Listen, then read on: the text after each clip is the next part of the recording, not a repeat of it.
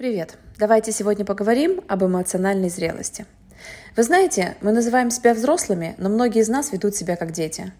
Эмоциональная незрелость – это прерогатива взрослых, которые давно разменяли третий, четвертый или пятый десяток, но почему-то так и не научились управлять своими эмоциями. Такие взрослые, в кавычках, попросту не умеют брать на себя ответственность за собственные чувства и постоянно обвиняют остальных в том, что те их унижают, обижают, оскорбляют и так далее, даже если эти остальные люди ничего плохого не имели в виду. Поверьте, овладев искусством управления своими эмоциями и взяв на себя ответственность за свои чувства, вы можете полностью изменить свою жизнь. И вроде как понять это легко, но на деле все оказывается не так-то просто. Потому что мы все время от времени ведем себя просто-напросто как психологические дети. Итак, что же характерно для тех людей, которые находятся в детской эмоциональной позиции? Во-первых, психологические дети обвиняют события, обстоятельства и других людей в том, что те вызывают у них какие-то негативные чувства. Ну и, конечно же, они считают, что во всех их бедах обязательно виноват кто-то другой. Проще говоря, они отдают свою эмоциональную жизнь во власть каких-то событий и поведения окружающих.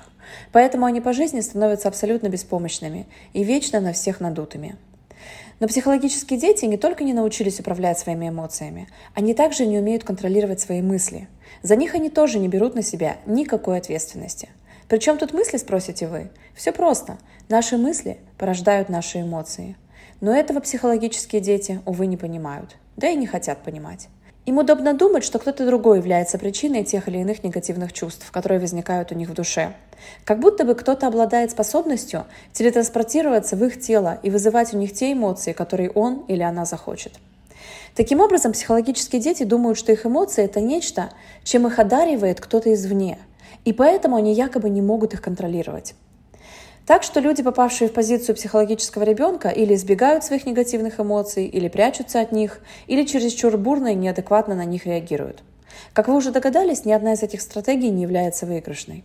Эмоции нужно проживать, а также их нужно осознанно выбирать.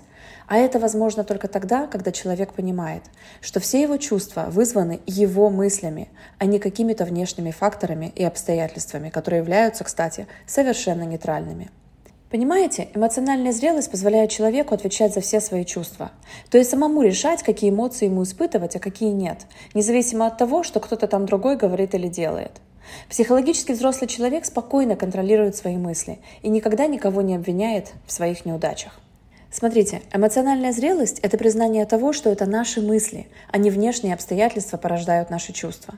А также это понимание того, что вы можете всецело контролировать свои эмоции, действия и результаты – и что бы ни происходило в мире, что бы ни случалось с вами, что бы вам ни говорили, вы тот, кто управляет своими чувствами, а значит и своей жизнью. Настоящая эмоциональная зрелость дает нам силу.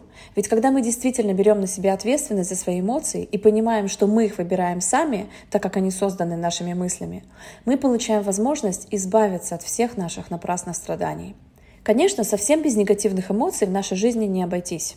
Потому что наша жизнь на 50% состоит именно из негативных эмоций.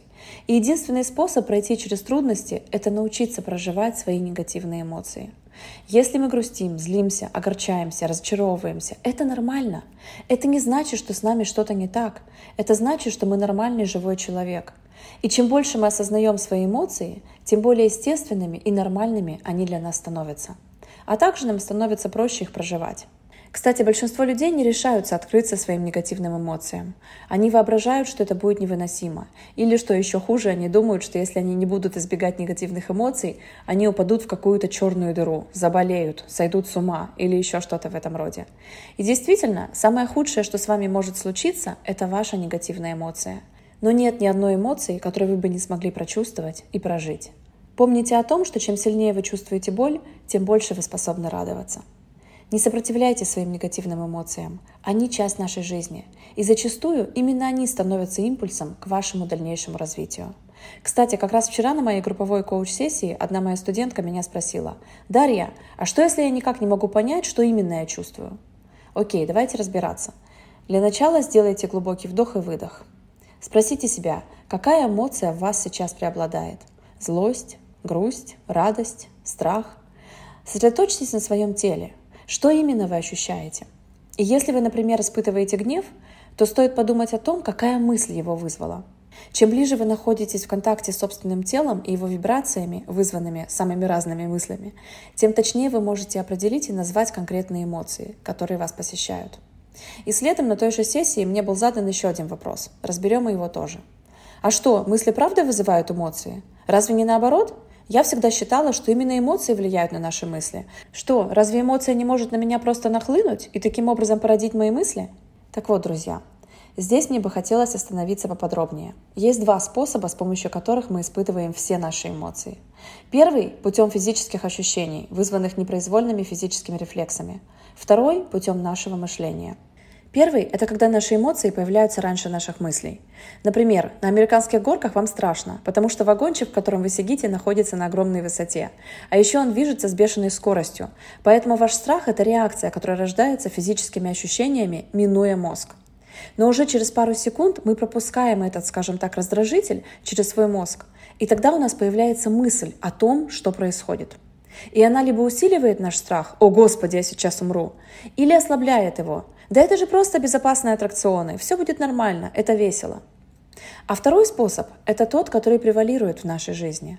Это когда сначала у вас в голове появляется какая-то мысль, а затем под ее воздействием в вашем теле путем выброса гормона рождается определенная эмоция. И главное – это осознать, что наши мысли, а не какие-то внешние обстоятельства, порождают наши эмоции. Обстоятельства, друзья, нейтральные, но мы все время придаем им определенные значения – и эти значения могут быть негативными, позитивными или нейтральными. И именно эти значения порождают наши эмоции. Таким образом, даже в случае непроизвольных физических реакций наши эмоции могут усиливаться или ослабляться нашими мыслями. А теперь ответьте мне на вопрос. Всегда ли вы осознаете то, что вы чувствуете? Можете отвечать прямо здесь, в комментариях, под этим видео. Я вам за это буду очень благодарна. С вами была Дарья Шанс. Пока.